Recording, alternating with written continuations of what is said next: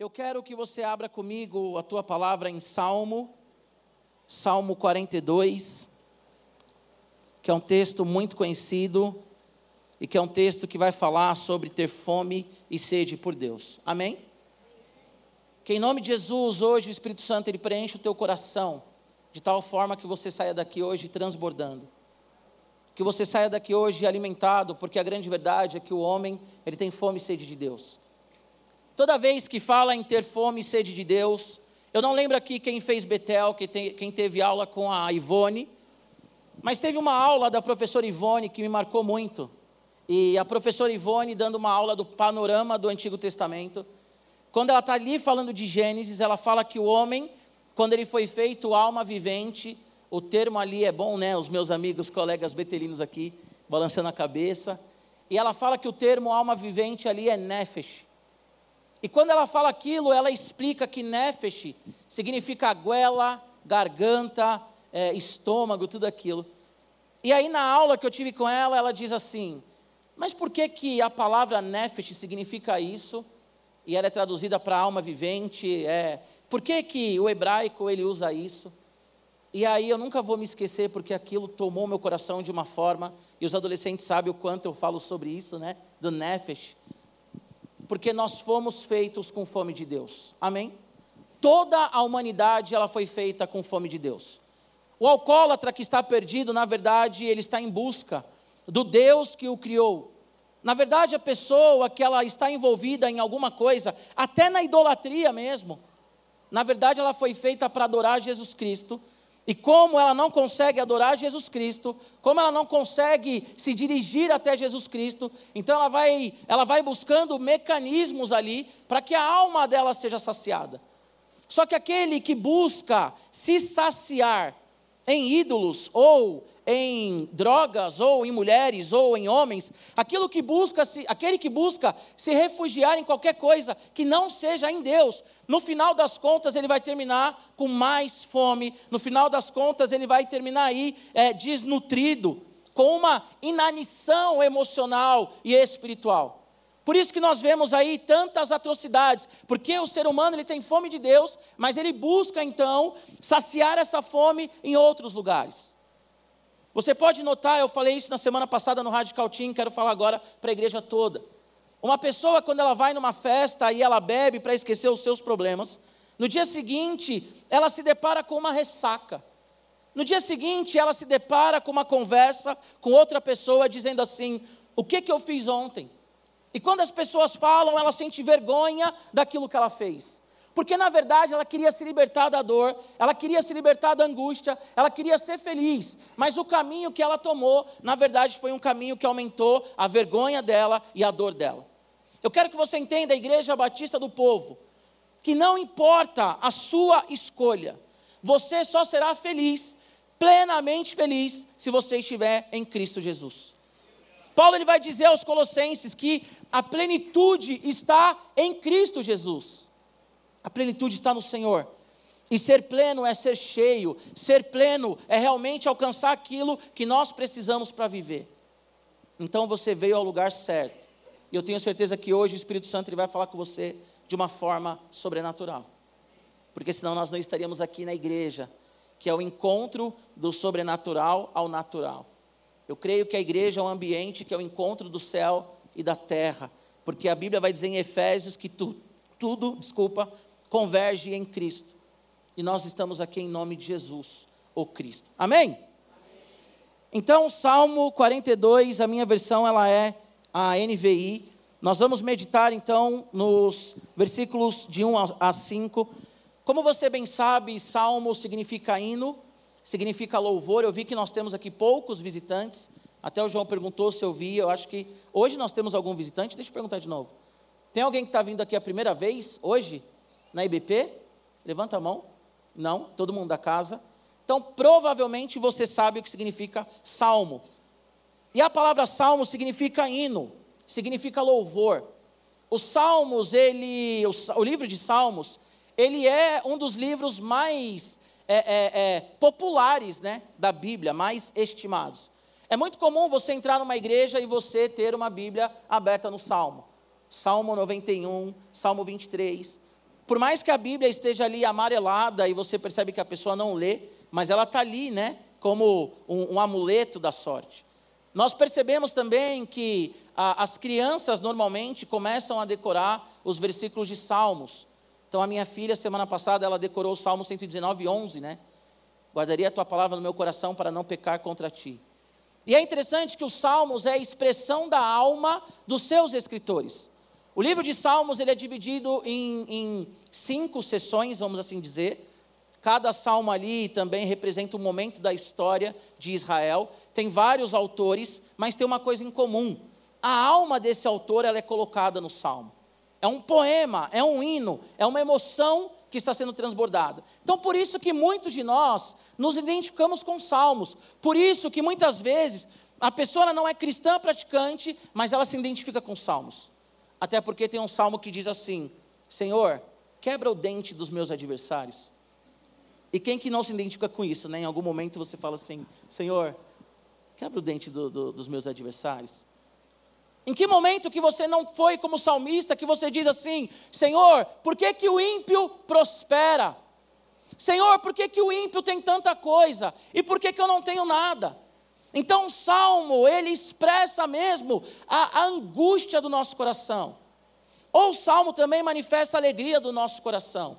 Senhor, eu te louvarei. Tudo que tem fôlego, louve ao Senhor. Então o livro dos Salmos, ele é muito conhecido e ele é muito expressivo.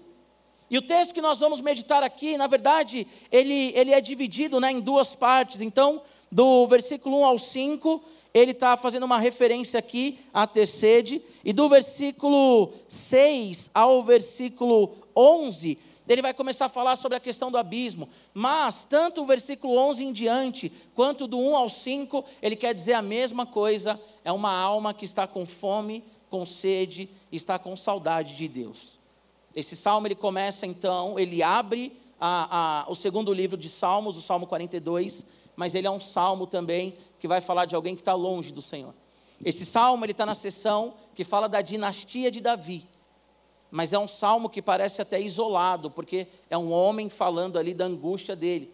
Tanto que alguns comentaristas vão dizer que talvez esse homem estava preso no Reino do Norte, quando houve a divisão, o que é muito difícil, porque ele está aqui no período da dinastia de Davi.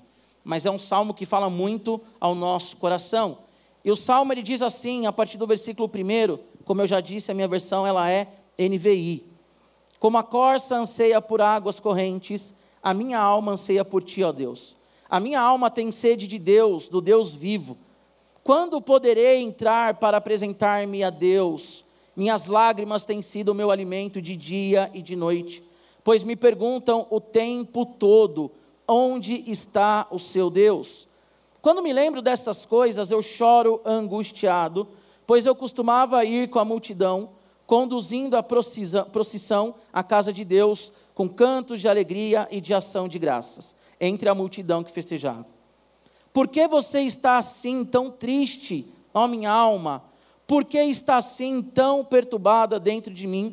Põe a sua esperança em Deus, pois ainda o louvarei. Ele é o meu Senhor, ele é o meu Salvador. Até aqui. É interessante que esse texto ele foi escrito por Coré. E Coré, ele, os filhos dos, dos os coraitas, né, filhos de Coré. E eles eram responsáveis pelo louvor no templo. Então, eles eram os levitas que eram responsáveis do louvor no templo. Então, aqui ele está falando claramente de uma experiência dele. E é muito interessante que ele começa usando esses salmos, salmos são poéticos também, está dentro da seção da Bíblia, que são os textos poéticos. Salmos, ele, por usar toda essa poesia, essa coisa musical, ele usa aqui então a figura de uma corça. E eu quero fazer três observações com vocês. E a primeira delas é: devemos desejar o Senhor como a corça anseia por águas. Repete comigo: devemos desejar o Senhor como a corça anseia por águas. Eu não sei se você já teve interesse de buscar aí o que significa isso. Quero até ressaltar que eu acho que eu preguei essa mensagem aqui na IBP em 2023 ou 2022 nesse texto, né? E talvez você vai ouvir algumas coisas aqui que eu já falei naquela mensagem, mas eu creio que a palavra do Senhor se renova a cada manhã, não é isso? Então, aqueles que leem a Bíblia todos os anos, ou todo semestre, toda leitura bíblica anual ou semestral, você se depara com algo que você diz assim: Uau, eu não tinha percebido isso. Né? Então a palavra do Senhor se renova. Não estou dando um Ctrl-C, um Ctrl-V, tá? Mas vai ser bênção demais. E a corça, ela é um animal que vive no deserto. E por viver no deserto, é, ela precisa muito de água. A corça, ela não tem gordura corporal suficiente para viver longos períodos sem água. E a corça também, quando ela não bebe água, quando ela não se hidrata, ela então tem a pele dela ressecada. E ela começa aí a ter umas feridas, e essas feridas soltam um odor muito forte. E essa corça, ela atrai aí os seus predadores quando ela não toma água. Por quê? Porque ela vai aí exalar esse odor muito forte. Então, a água para a corça é algo vital. Tanto que ela sente o cheiro da água, como eu estava falando há pouco, ela, ela, ela sente o cheiro da água a 10 quilômetros de distância. Eu moro em São Bernardo, ali no Rude Ramos. Daqui até minha casa são 13 quilômetros. Então imagina que a corça, ela consegue sentir o cheiro da água quase que daqui até a minha casa, porque a água para a corça, ela é vital. Se ela não bebe água, ela simplesmente não vive. Ela vive períodos muito curtos se ela não bebe água. E se ela não bebe água, além dela não ter a capacidade suficiente de viver, além dela não ter vigor para andar, além dela não ter vigor aí para exercer tudo que ela tem que exercer, ela atrai predadores. Então a corça, ela é desesperada por água. A corça, ela precisa da água como bem maior para ela. A coisa mais importante para a corça é a água. Mais importante do que tudo, por quê? Porque se ela não acha água, a vida dela está comprometida. Ela não tem a capacidade de ficar tanto tempo como eu e como você nós temos. Até porque eu tenho gordura suficiente né, para ficar um tempo sem água. A corça não tem. Então a gente percebe que a corça, ela, ela, ela tem essa busca. E outra coisa, detalhe também, que não foi dito aqui. A corça, olha isso, a corça, ela só bebe água de nascente.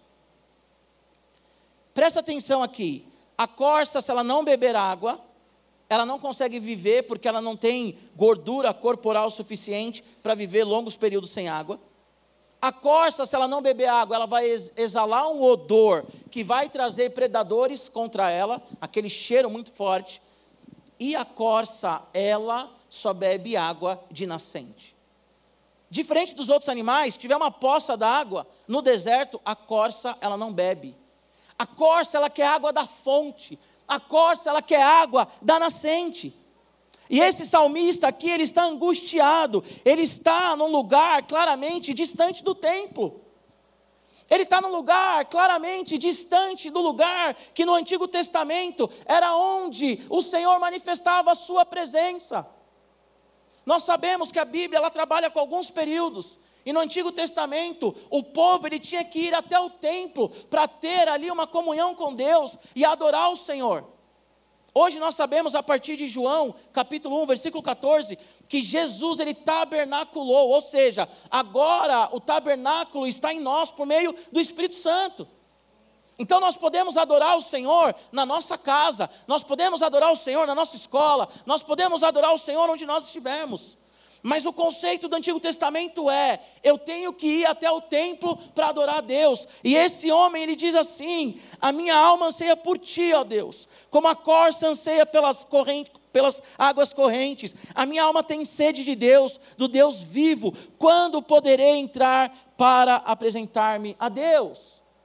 Ele está angustiado, ele está aqui numa situação de distância e ele quer de novo a presença desse Deus. E por mais que quando nós falamos da corça, ela precisa também da água para ser curada. E por mais que esse homem, ele está aqui clamando, porque ele está angustiado, com a sua alma angustiada, e ele precisava também de uma libertação em sua alma tanto a corça quanto esse salmista. Eles entendiam, é claro que a corça aqui figurado, mas imagina uma corça literal. Tanto a corça quanto esse salmista, eles entendiam que além da cura, o que eles precisavam era da nascente que dava vidas para eles. O Senhor Jesus, quando Ele vem ao nosso encontro, Ele cura as nossas feridas. Ele nos liberta emocionalmente e espiritualmente. Eu olho aqui para vocês e eu vejo vários testemunhos aqui. Eu vejo pessoas aqui que foram curadas milagrosamente. Pastor João tem uma história de conversão, de uma cura. Sabe, de algo que ele tinha, de algo que Deus fez na vida dele. Cada um de nós aqui temos uma história. Mas o mais importante do que o toque da cura, o mais importante do que a libertação, é estar em Jesus Cristo, que é aquele quem nos dá a vida. O mais importante do que ter as nossas feridas limpadas pelo Espírito Santo, curadas pelo Senhor, o mais importante do que ter as nossas emoções alcançadas, é ter em nós a fonte da vida que é o Senhor Jesus, que nos dá alegria, que nos dá realmente a transformação. Eu quero que vocês entendam que a corça, ela precisava de ir até a nascente. Mas o nosso lugar de encontro é o Senhor Jesus Cristo. O meu e o seu lugar de encontro é o Senhor Jesus Cristo. A nossa nascente é o Senhor Jesus Cristo. E a nossa vida só vai fazer sentido se nós estivermos no Senhor Jesus Cristo. E há uma frase do Tozer muito interessante que diz assim: o impulso de buscar a Deus origina-se em Deus, mas a realização do impulso depende de o seguirmos de todo o coração. A corça ela não pode produzir a sua água, mas ela tem que ter o impulso de ir até as águas, porque senão ela não vai viver. Jesus Cristo ele veio ao nosso encontro. Jesus Cristo ele morreu por nós na cruz do Calvário. Mas nós temos que ter o impulso, nós temos que ter o movimento de estarmos continuamente na presença do Senhor. A Bíblia diz que quando Jesus ele multiplica os pães lá em João 6, nos mostra ali que quando ele começa a falar que ele é o pão da vida, alguns discípulos se retiram. Ele olha ali para os discípulos mais próximos e pergunta: Vocês também querem ir? E qual que é a resposta do apóstolo Pedro? Ele disse: Não, Senhor. Para onde nós iremos se só o Senhor tem as palavras da vida eterna? E esse texto continua e é pouco lembrado. Ele diz assim: Nós permaneceremos porque nós cremos no Senhor. Nós cremos que o Senhor é o pão da vida. Então, querido, mais do que ter um, um, uma experiência com Deus, nós temos que ter o movimento de nos alimentar dEle. O movimento de estarmos continuamente na fonte que é o Senhor Jesus. Nós precisamos nos relacionar com o Senhor continuamente, por meio da leitura da palavra, da oração e do jejum. Radical Team. Quantos falam alto, tá bom para não passar vergonha? Quantos minutos nós levamos aproximadamente para ler um capítulo da Bíblia? Você leva quatro minutos, igreja, aproximadamente para ler um capítulo da Bíblia. E nós precisamos todos os dias separar esses quatro minutos, pelo menos, que é pouco, para ler a palavra do Senhor. Salmo 119 dá 21 minutos aproximadamente mas os outros aproximadamente quatro minutos. Nós temos que ter uma vida de oração, nós temos que ter uma vida de jejum. Sabe por quê? Porque a sua alma, ela tem fome de Deus. Porque a sua alma, ela tem sede de Deus. E se você buscar saciar a sua vida em outros lugares, você vai ficar batendo lata. Você pode ir para um jogo de futebol, torcer, vibrar, o seu time pode ganhar títulos algo que não acontece muito com o meu time ultimamente. Mas isso não vai satisfazer o seu coração. Você pode ir numa festa, você pode comer a melhor comida. Quem aqui já comeu uma comida maravilhosa e falou assim: Eu vou comer até estufar? Porque você sabia que ia acabar. E sabe o que aconteceu quando você comeu até estufar? Talvez você teve uma diarreia. E no banheiro você falou assim: Meu Deus, por que, que eu exagerei? E sabe o que, aconteceu? No dia seguinte você tinha somente a lembrança daquela comida, mas você não tinha mais aquela comida. Jesus Cristo, Ele é o pão que veio para saciar a fome da nossa alma, diariamente, continuamente. Você não vive uma relação com Deus todos os dias se você não quiser. Se você não estiver em Jesus como a corça que não está nas águas, escute isso, as suas feridas não serão saradas.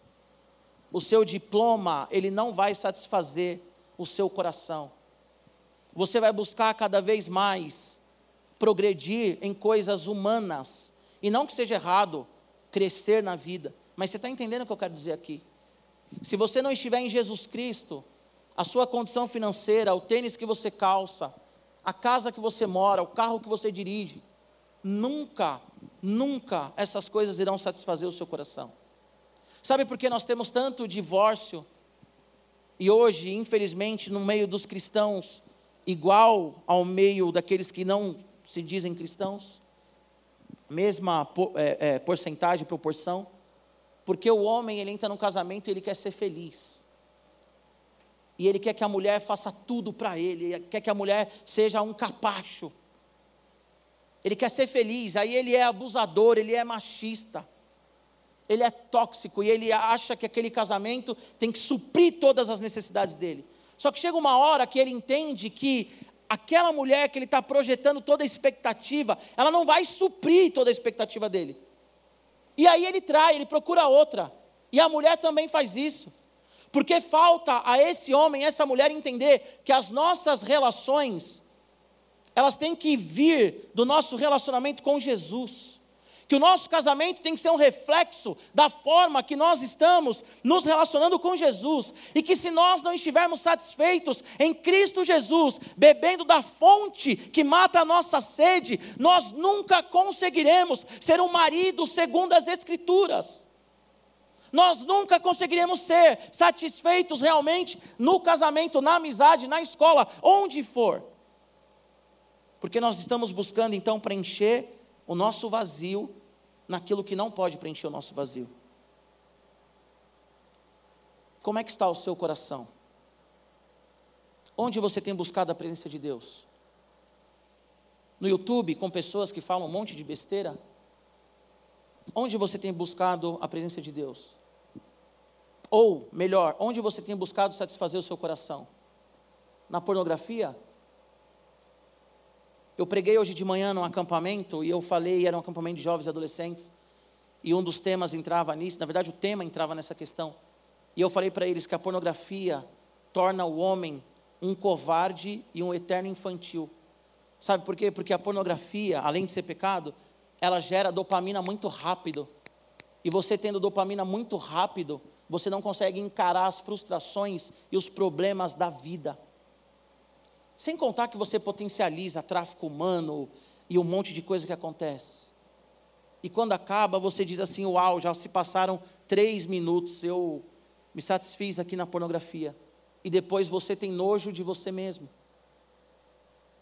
Onde você tem buscado satisfazer o desejo do seu coração?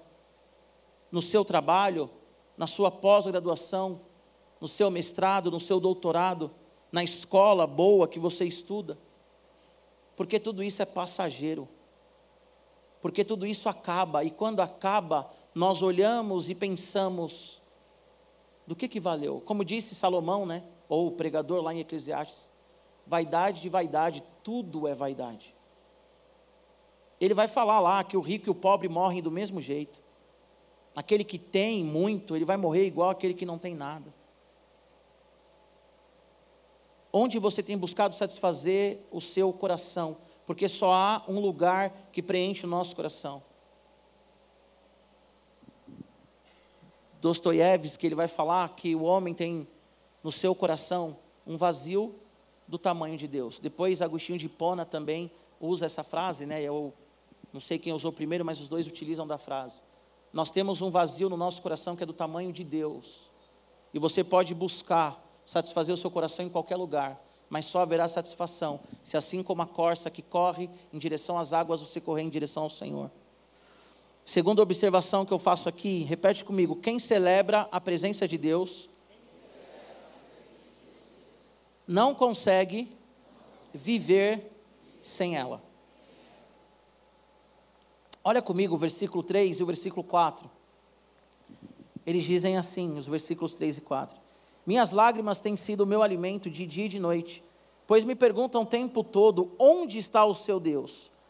Quando me lembro dessas coisas, eu choro angustiado, pois eu costumava ir com a multidão conduzindo a procissão à casa de Deus, com cantos de alegria e de ação de graças entre a multidão que festejava. Esse homem, ele experimentou a presença de Deus. Ele tinha comunhão com o Senhor.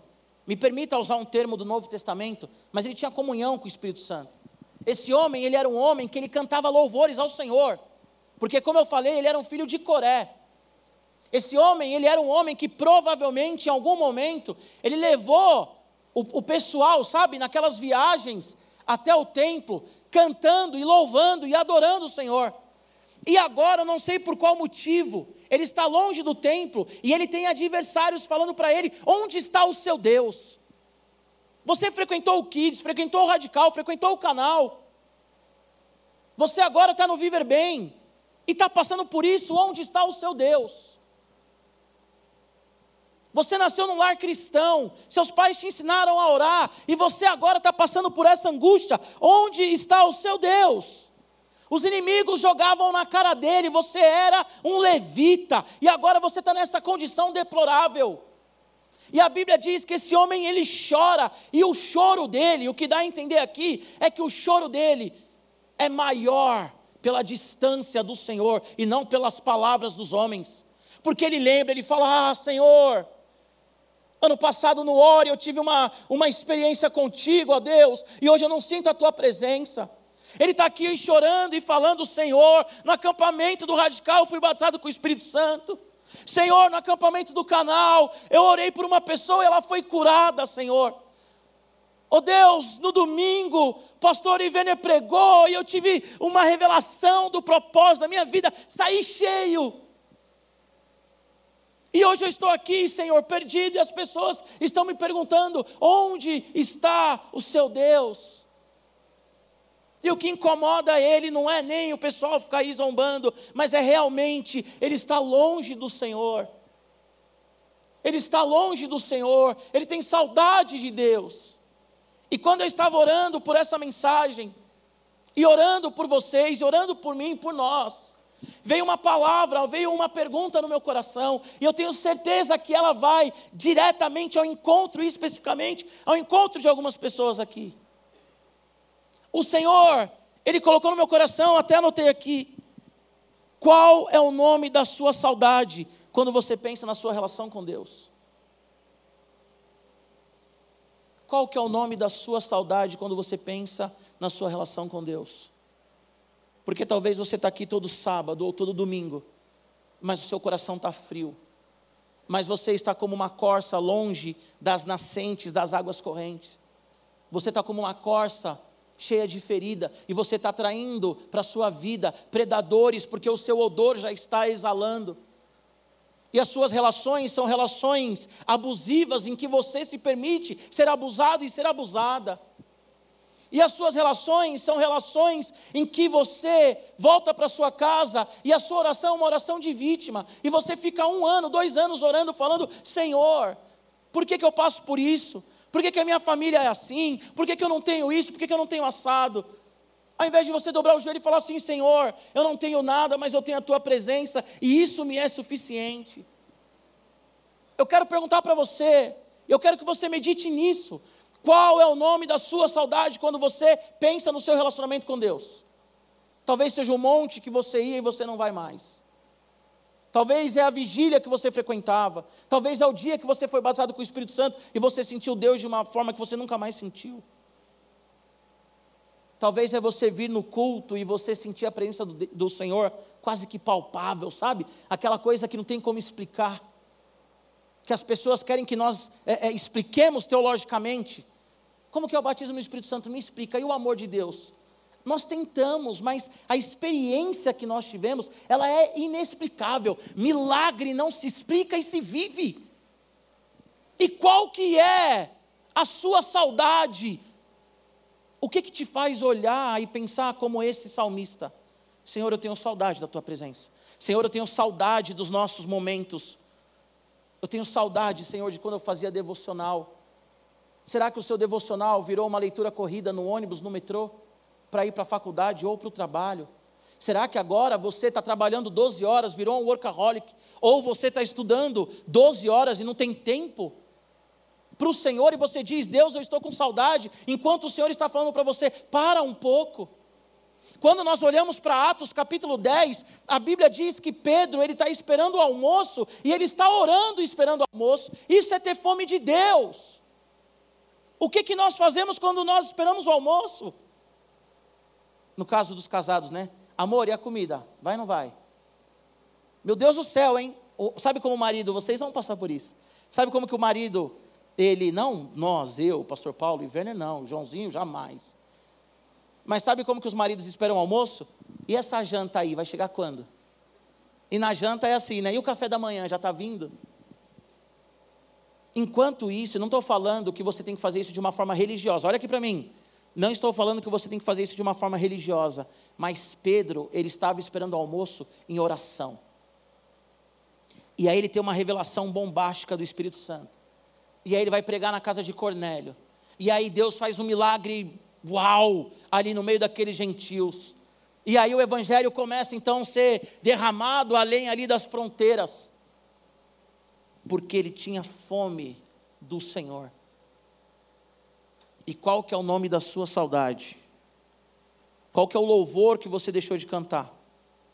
Qual que é o louvor que não mexe mais com o seu coração? Hoje aqui nós temos algumas pessoas mais velhas, saudosistas, né? Tocam um hino e falam assim, ó, oh, esse hino da minha época. Quando eu me converti, eu tenho 38 anos, eu já tenho essas coisas. Às vezes eu escuto uns louvores assim, eu falo, nossa, quando eu era adolescente, né, Chiquinho? Toca uns louvores da nossa época de adolescente. Conheço o Chiquinho há 23 anos já. E nós íamos na igreja, e quando toca aqueles louvores, a gente fala assim: Uau! E dá uma saudade, não dá? Só que eu não fico preso àquilo, porque eu vivo Jesus continuamente. Agora, tem gente que fica presa e não consegue mais deslanchar do relacionamento com o Senhor. Nós precisamos do Deus vivo, que sai da ortodoxia e vai para a ortopraxia. Nós precisamos do Deus que não é história, mas que muda e faz parte da nossa história. Nós precisamos de um Deus que é real. Deixa eu te contar uma coisa, a gente já está caminhando para o final. Eu preguei no acampamento hoje, o menino veio falar comigo assim, ele falou, pastor, tudo, sabe aquela coisa que sempre acontece, mas eu acredito que é sempre Deus fazendo o mesmo, não acho que seja clichê. Ele falou assim, pastor, tudo que o senhor pregou foi para mim. E eu estava orando ontem às duas e meia da manhã, e eu orei ontem, Deus me respondeu hoje. Sabe o que é isso, igreja? O Senhor, Ele é o Deus real e verdadeiro que responde às nossas orações. O nosso Deus, Ele não é um Deus apático. Ele não é o Deus, que já falei aqui várias vezes também, mas como tem muita gente, é bom aproveitar a oportunidade. Ele não é o Deus da filosofia deísta, do deísmo teológico, que fala que tem um Deus que criou o mundo, mas não interage com o mundo. Ele é o Deus real, que escuta a sua oração, que vê quando você chora, que escuta aquela, aquela oração que você faz no banheiro trancado, que você não quer que ninguém escuta, que você não quer que ninguém saiba. O Senhor, Ele sabe tudo o que passa no teu coração, e quando você vai até Ele, quando você se movimenta até Ele, que é fonte da vida, algo acontece real, palpável na sua vida. Nosso Deus está vivo, o nosso Deus é um Deus de milagre, nosso Deus é um Deus real. Ele é o Deus verdadeiro. Tem um livro de um autor chamado Billy Humphrey, que ele diz assim: eu esqueci o nome do livro, por isso que eu não citei. Ele diz assim: se você olhar para Jesus como sua fonte de satisfação, o seu coração ganhará vida e você experimentará a felicidade. Jesus é a felicidade. Jesus é a plenitude. Jesus, ele é a água que satisfaz a corça. Ele é aquele que tira todas as feridas e faz com que os predadores não alcancem. Tiago ele vai falar, né? Sujeitem-se, pois, a Deus, resistir o diabo, ele fugirá de vós. Jesus é aquele que não permite que a morte, que o inferno nos toque. Ele não permite mais. Jesus é aquele que cura as nossas feridas emocionais, o seu abuso físico, o seu abuso emocional, o seu abuso espiritual, ele cura. Ele cura. Se você está aqui hoje e veio de uma igreja porque você foi abusado, talvez pela liderança dessa igreja, o Senhor Jesus, Ele cura você, Ele liberta você. Se você está aqui hoje e você tem alguma ferida emocional, Talvez seu pai falou alguma coisa, você cresceu ouvindo que você era um burro, que você era um ninguém, e você tem dificuldade com algumas coisas. O Senhor, Ele cura isso. Talvez você está aqui com abuso físico, sabe? Um toque, um estupro ou uma agressão mesmo. O Senhor, Ele cura. Ele cura. Mas Ele cura para que você viva nele plenamente, satisfeito, entendendo o que é o amor, o amor verdadeiro. Para a gente finalizar, repete comigo a terceira observação nesse texto. Louve ao Senhor, repete comigo, louve ao Senhor. Se renda e seja saciado. O texto ele vai dizer assim: Por que você está assim tão triste, a minha alma? Por que está assim tão perturbada dentro de mim? Põe a sua esperança em Deus, pois ainda o louvarei, Ele é o meu Salvador. Ele está longe do templo, ele está longe do templo, ele está sendo zombado, mas ele tem uma esperança: eu ainda o louvarei. Acalma, minha alma, acalma, fica tranquila, porque eu ainda o louvarei. Não continue abatida, porque eu ainda estarei no templo. Agora presta atenção nisso. Ele tinha esperança de voltar para o templo e orar e louvar o Senhor. A fome desse homem, a sede desse homem, era de voltar ao templo e nessa volta ele cultuar o Senhor e ter a presença de Deus.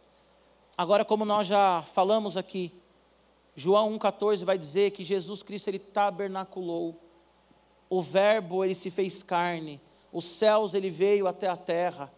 A presença do Senhor ela não está mais presa a um lugar físico, mas a presença do Senhor está conosco.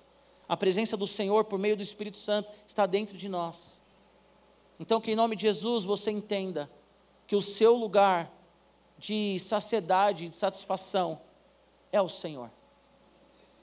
Aquele homem ele dizia: Por que você está abatida, ó minha alma? Espere em Deus, eu ainda o louvarei. Ele estava falando para ele mesmo, profetizando sobre ele. Ele estava profetizando sobre ele. Calma, nós vamos sair disso. Eu quero te dar um conselho. Profetize sobre você. Diga para você mesmo: Eu tenho Jesus Cristo dentro de mim, eu tenho o Espírito Santo dentro de mim, eu tenho Deus Pai que me fez e me chama de filho e me chama pelo nome. Profetiza sobre você, eu vou sair dessa situação se você tiver alguma situação difícil. Calma, eu ainda louvarei o Senhor. Só que você não vai precisar ir para o templo em Jerusalém.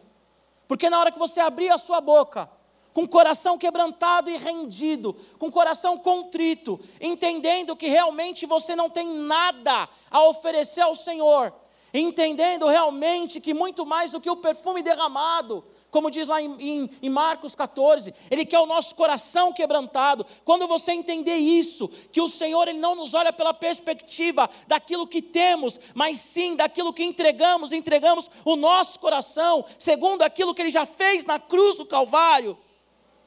Aí você vai falar assim: minha alma não fique abatida.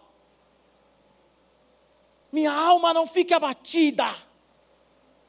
E nós estamos aqui essa noite porque nós temos fome e sede de Deus. Porque eu, Giba, pastor, preciso do Senhor e eu quero mais de Jesus. Porque eu, Giba, não quero olhar nem para a direita nem para a esquerda, mas continuar olhando para Jesus, conforme Hebreus 12, que é o autor e consumador da minha fé. Por isso, agora, em nome de Jesus, coloque em pé. Eu quero que vocês coloquem em pé em nome de Jesus.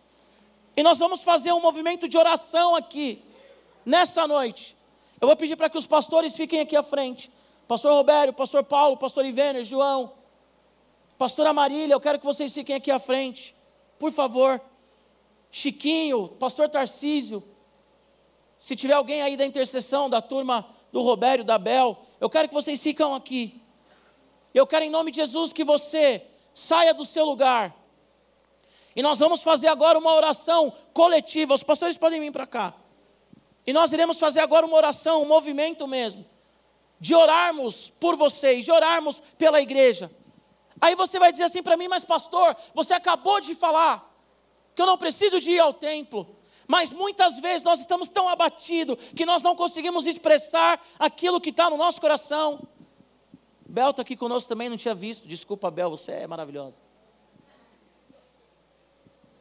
Eu peço que você agora feche seus olhos em nome de Jesus. E nós vamos começar esse movimento de oração falando: Senhor, eu preciso do teu toque. Senhor, eu preciso realmente das águas do Senhor para curar minha alma, para secar, Senhor, as minhas feridas e as minhas dores. E se você já está cheio de Deus, a sua oração vai ser: Senhor, eu quero mais a tua presença. Enquanto você vai orando e você precisa de uma oração de cura, de libertação, de transformação, ou simplesmente aí de uma gratidão e você quer que alguém ore por você, Ricardo, fica aqui na frente também, por favor. Eu peço que você saia do seu lugar e você venha aqui à frente e os pastores vão orar por você. Se você tem sede e fome do Senhor e você precisa de uma oração específica, eu peço que você saia do seu lugar em nome de Jesus. E cada pastor aqui à frente vai orar por você. Se você precisa de uma cura, de uma libertação, de um abraço, de uma palavra, eu quero que você venha aqui à frente. Em nome de Jesus, eu quero que você venha aqui à frente. Se você está buscando o batismo com o Espírito Santo, eu quero que você saia do seu lugar e você venha aqui à frente, amém? Eu quero que você saia do seu lugar e nós vamos orar por cada um de vocês agora. Em nome de Jesus, nós cremos que o Senhor ele vai curar você do câncer. Nós não prometemos que o Senhor vai te curar, mas nós cremos que o Senhor vai te curar. Nós não prometemos que o Senhor vai tirar a sua ansiedade, mas nós cremos nisso. Vem aqui para frente, pode sair do seu lugar e nós queremos orar por você. Cada pastor aqui vai profetizar sobre a sua vida. Em nome de Jesus, em nome de Jesus. Que você seja cheio do Espírito Santo. Que você seja cheio da presença de Deus. Pode vir aqui à frente, pode vir aqui à frente. Nós queremos agora profetizar sobre você.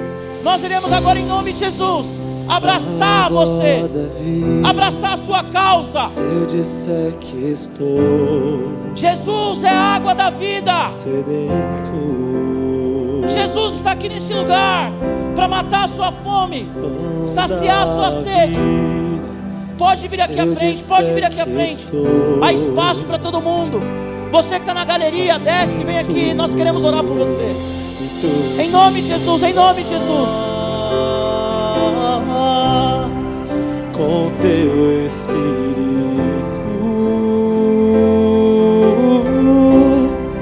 com tua glória. Basta um movimento e você vai receber realmente como as águas. aquilo que você precisa do Senhor. Você que está no seu lugar, levanta a sua mão, adora Jesus. Água viva cobre-me. Oh, você que está no seu lugar, Meu peito Recebe o toque do Espírito Santo. Senhor, mata Deus a fome dessa pessoa. Tira agora toda a carência, Pai. Tira agora, Pai, a depressão. Tira a angústia, Senhor. Aquece o coração dessa pessoa, como nunca foi aquecido antes, ó Pai. Senhor, toca nos corações daqueles que estão na galeria, daqueles que estão no Spotify agora.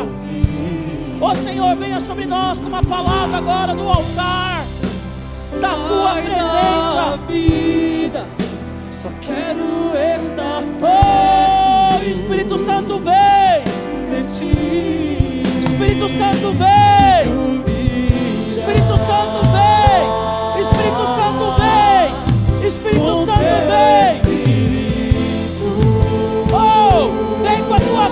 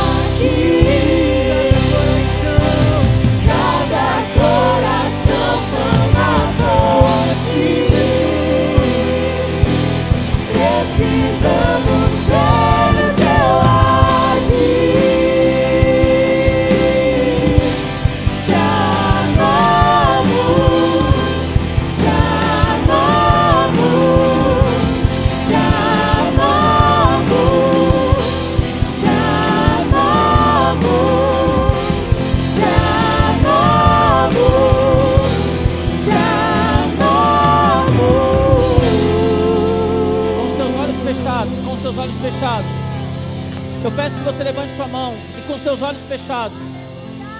Ore ao Senhor, porque nós estamos aqui num congresso de despertamento espiritual. E se você é alguém cheio do Espírito Santo, então ore por alguém que está lá na sua casa, que está lá na, na- no seu condomínio, está lá na sua empresa. Senhor, em nome de Jesus, desperta-nos para viver aquilo que o Senhor tem para as nossas vidas, ó Pai. Senhor, assim como a corça que corria, Senhor Jesus ansiava pelas águas, ó Senhor. Nós ansiamos pela tua presença, ó Deus. Nós desejamos, ó Senhor, a tua presença. Mais do que qualquer coisa, Senhor. Nós desejamos a tua presença. Por isso agora, Espírito Santo, eu oro por cada pessoa aqui, clamando, Senhor, aquece os nossos corações. Senhor, em nome de Jesus, manifesta a tua graça sobre nós, ó Senhor. Se alguém aqui, Pai, enfermo fisicamente, nós agora clamamos pela cura, Senhor. Ó Deus, se alguém aqui, ó Pai, com deformação nos ossos, nós agora oramos para que os ossos voltem ao lugar em nome de Jesus. Se alguém aqui, ó Pai, com enfermidade na corrente sanguínea, Nós agora oramos, ó Pai, para que haja saúde. Ó Deus, em nome de Jesus, cura da diabetes, ó Pai. Ó Senhor, tira toda obstrução no coração do teu filho e da tua filha, ó Pai. Ó Deus, em nome de Jesus, livra-nos, ó Senhor, do infarto, livra-nos, ó Senhor, do AVC, ó Pai. Eu coloco agora, Senhor, todo o sistema neural, cerebral dos teus filhos das tuas filhas e peço agora, Pai, que haja cura dessa depressão, Pai, que é por falta de elementos químicos, ó Senhor, se relacionando, ó Deus. Ó Pai, em nome de Jesus, se alguém aqui entre nós com câncer, nós oramos agora que seja curado e curado em nome de Jesus. Nós expulsamos agora toda a célula morta, cancerígena, Senhor, e nós clamamos agora pela vida nas nossas células, ó Pai. Coloca as tuas mãos, Senhor, no intestino. Coloca as tuas mãos, ó Senhor, no pâncreas, no rim, Senhor. Oh, coloca as tuas mãos nas articulações agora. Cura, Senhor, da artrose. Cura, Senhor, da endometriose. Oh Pai, nós colocamos agora as mulheres gestantes aqui na nossa, na nossa presença, Senhor. Pedindo a Deus que essa criança se desenvolva, Senhor, com saúde, ó Pai. Que o ventre dessas mulheres seja um ventre abençoado, Senhor. E que essa criança seja para tua glória. Ó Pai, nós oramos a Deus para que haja libertação da pornografia. Aviva-nos, ó Pai, ao ponto de nos libertar, Senhor, do álcool, nos libertar, Senhor, oh, da nicotina, nos libertar da droga, Senhor. Tira de nós, ó Pai, o desejo, o desejo que possa nos levar ao vício, Senhor. Venha sobre nós com a tua glória, porque nós temos fome e nós temos sede. Nós temos fome e nós temos sede de ti, Senhor. Assim como a corça anseia pelas águas, nós ansiamos por ti, Senhor. Se alguém aqui à frente que não recebeu oração, por favor, venha mais à frente, há espaço aqui. Nós não queremos que você volte para o seu lugar sem receber oração. Se você está no corredor aí, você não conseguiu vir à frente, vem aqui à frente. Os pastores estão aqui para orar por você. Oh, desperta-nos, ó Senhor. Desperta-nos, ó Senhor.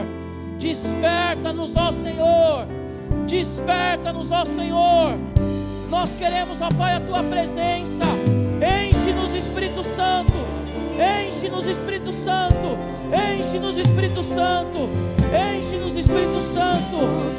Aleluia.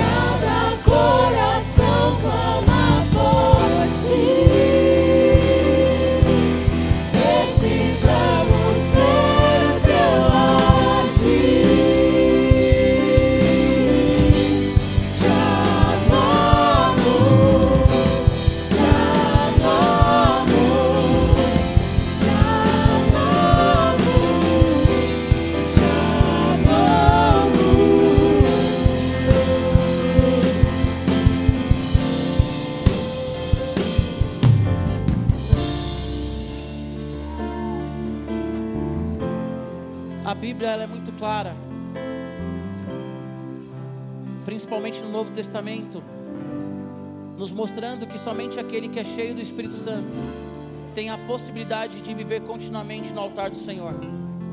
Quando nós olhamos para Apocalipse, nós vemos que César, ele chamava para si a autoridade e a divindade, mas a igreja, ela permanece firme diante de autoridades abusivas políticas ou daquele que reivindica a adoração, porque ela está cheia do Espírito Santo. Não permita que Jesus seja alguém que você tem saudade, não permita que Jesus seja alguém que você olha de longe, assim como esse salmista, ele estava longe do templo, que Jesus ele seja real na sua vida e que você tenha um relacionamento com ele contínuo. Eu vou pedir mais uma vez, por favor, que você feche seus olhos. Pelo que percebemos aqui, nós estamos em casa, todos da casa. Mas eu quero te fazer um convite.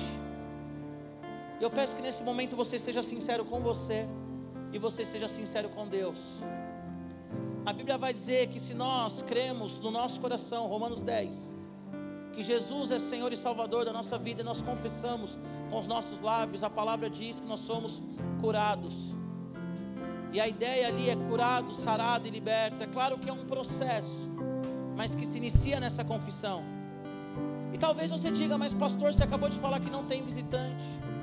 Mas talvez você está vivendo como um filho pródigo. Conhece o pai, estava na casa do pai e saiu da presença do pai. Ou talvez você é como o filho mais velho. Não saiu da casa, mas não desfruta do relacionamento.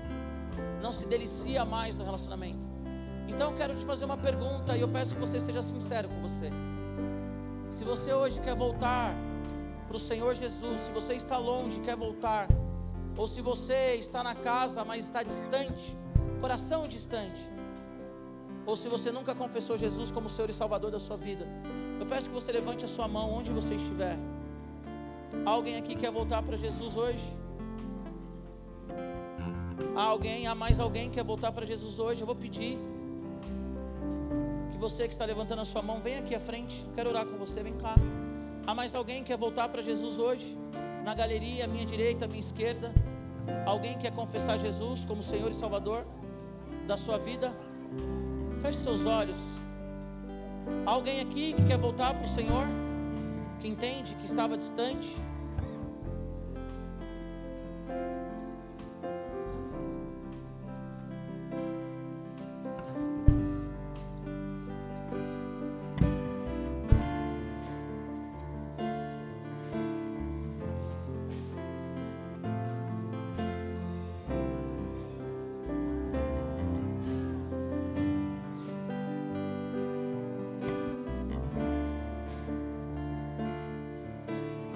Beatriz. Sim comigo. Senhor Jesus, essa noite eu reconheço o Senhor como Senhor e Salvador da minha vida. Senhor Jesus, assim como a corça anseia pelas águas, precisa das águas, eu preciso do Senhor. Senhor Jesus, eu me arrependo de tudo aquilo que eu fiz que foi contra a tua palavra. Senhor Jesus, eu me comprometo diante da igreja e do Senhor a viver uma vida de leitura bíblica, de oração. Senhor Jesus, eu vivo hoje como filha. Eu digo não a todos os atos que eu me apegava para que a minha identidade fizesse sentido. Hoje eu acredito, Senhor, que eu sou filha redimida, liberta. Mais uma vez, eu declaro o Senhor Jesus como Senhor e Salvador da minha vida. Amém. Aleluia. Aleluia. Aleluia. Aleluia. Aleluia. Estenda suas mãos para cá em nome de Jesus. Pai, nós oramos pela Bia, Senhor. Nós colocamos a vida da tua filha nas tuas mãos, nós oramos agora pela Rana. Nós cremos na tua palavra que diz em 2 Coríntios 5, ó Senhor, 17, que aquele que está no Senhor é nova criatura, as coisas velhas se passam e tudo se faz novo. Que a mentalidade da Rana agora seja uma mentalidade do céu, Senhor. Que os olhos da Rana sejam olhos santos. Que as atitudes da Rana sejam atitudes que glorifiquem o teu nome. Que a mentalidade, Senhor, da Beatriz seja uma mentalidade que glorifica o teu nome, Senhor. Que elas vivam o novo. Pai, em nome de Jesus, tira toda a vergonha, Senhor. Tira todo o medo. Pai, em nome de Jesus, que elas vivam realmente o novo do Senhor, Pai. Que elas se entendam e se vejam como filhas, que não precisam mais provar nada para ninguém, porque elas receberam e provaram do teu amor. Em nome de Jesus. Amém? Deus abençoe, Hanna. Deus abençoe, Bia. Conta com a gente, tá bom?